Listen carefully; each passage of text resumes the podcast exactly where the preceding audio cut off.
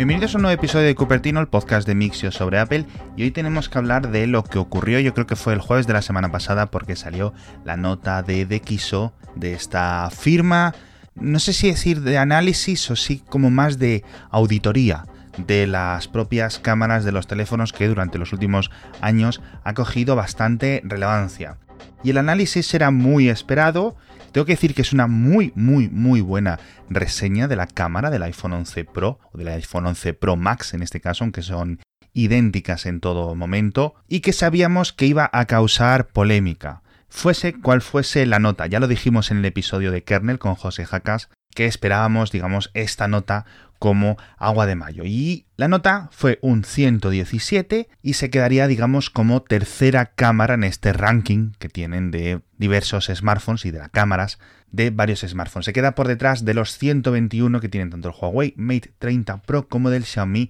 CC9 Pro Premium. Son nombres todos como con muchos apellidos, pero que si miramos un poco más adentro, nos vamos un poco más abajo, ¿qué hay detrás de este 117 de la nota del iPhone 11 Pro y de las notas de este 121 a los dos móviles chinos, pues nos queda realmente clara cuál ha sido la gran diferencia y el hecho diferencial, por decirlo así, qué es lo que ha hecho al iPhone 11 perder estos cuatro puntos comparados con el Mate 30 Pro y con el Xiaomi CC9 Pro Premium.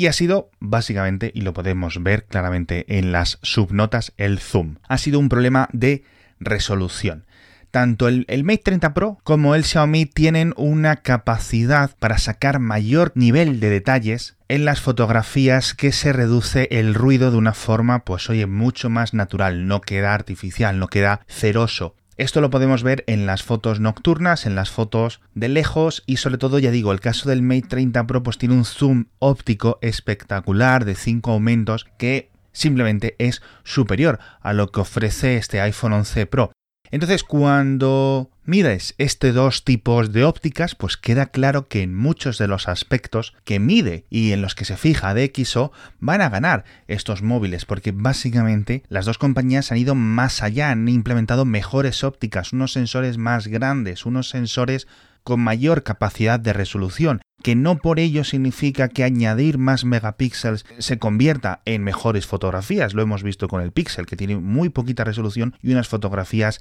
excelentes. Y lo hemos visto con los propios iPhones. Pero sí es cierto que cuando el nivel de detalle que se está examinando es tan preciso como lo que mira DxO, va a depender mucho, mucho, mucho de la calidad del sensor y de la calidad de las ópticas. Esto no significa que los de iPhone sean excesivamente peores, simplemente que en estas pequeñas diferencias tanto del zoom 5X como de la resolución de 108 megapíxeles del Huawei y del Xiaomi respectivamente, pues van un paso más allá de lo que ha incorporado Apple en el iPhone 11 Pro.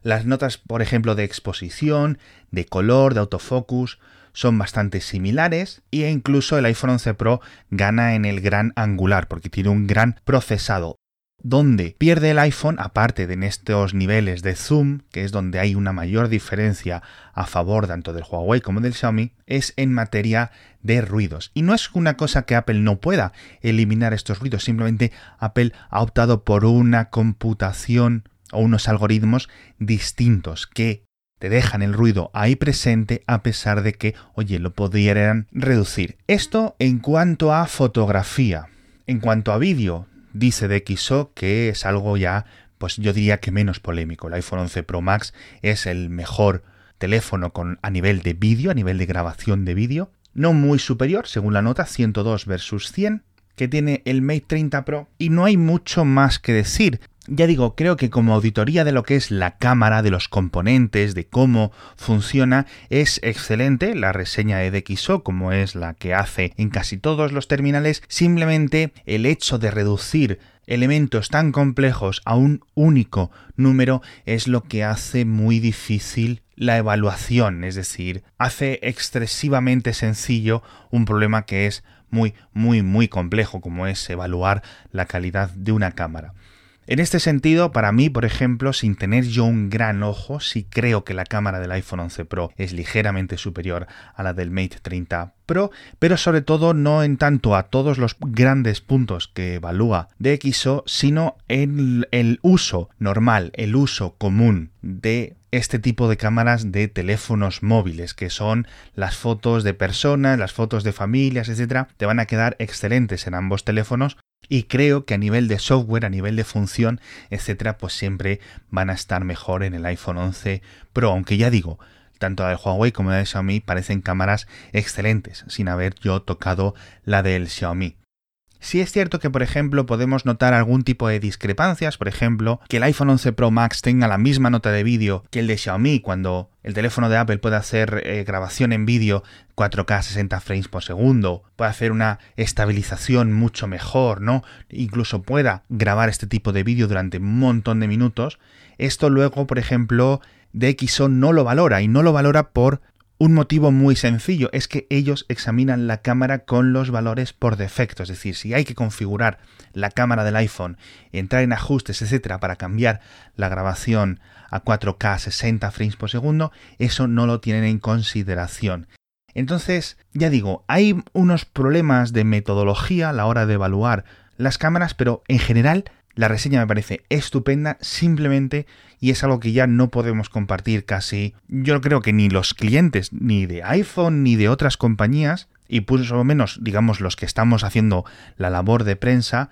de considerar las notas de DxO como algo relevante. Es decir, tienen un valor como reseña, tienen un gran valor para comparar cámaras, hacen una muy, muy, muy buena comparativa, seguramente mejor que la de muchos periodistas o la de que el 99% de periodistas, de youtubers, etcétera, cuando comparan las cámaras. Pero esta simplificación de notas eh, hecha por la borda todo el gran trabajo que hacen esta gente. Por cierto, no es que tampoco podamos decir que a Apple no le importe la nota de DxO, porque famosamente el año pasado, cuando salió el iPhone 10R, DxO le dio la mejor nota a este iPhone 10R de entre el resto de móviles que solo tenían una lente. Y Apple presumió de ello famosamente, creo que fue Phil Schiller en Twitter, aunque más allá de eso no recuerdo yo si hubo nota de prensa, comunicado, etc. Pero es cierto que Apple valora mucho lo que dice de XO como valoración y que si en este caso en vez de haberle dado un 117 le hubiera dado,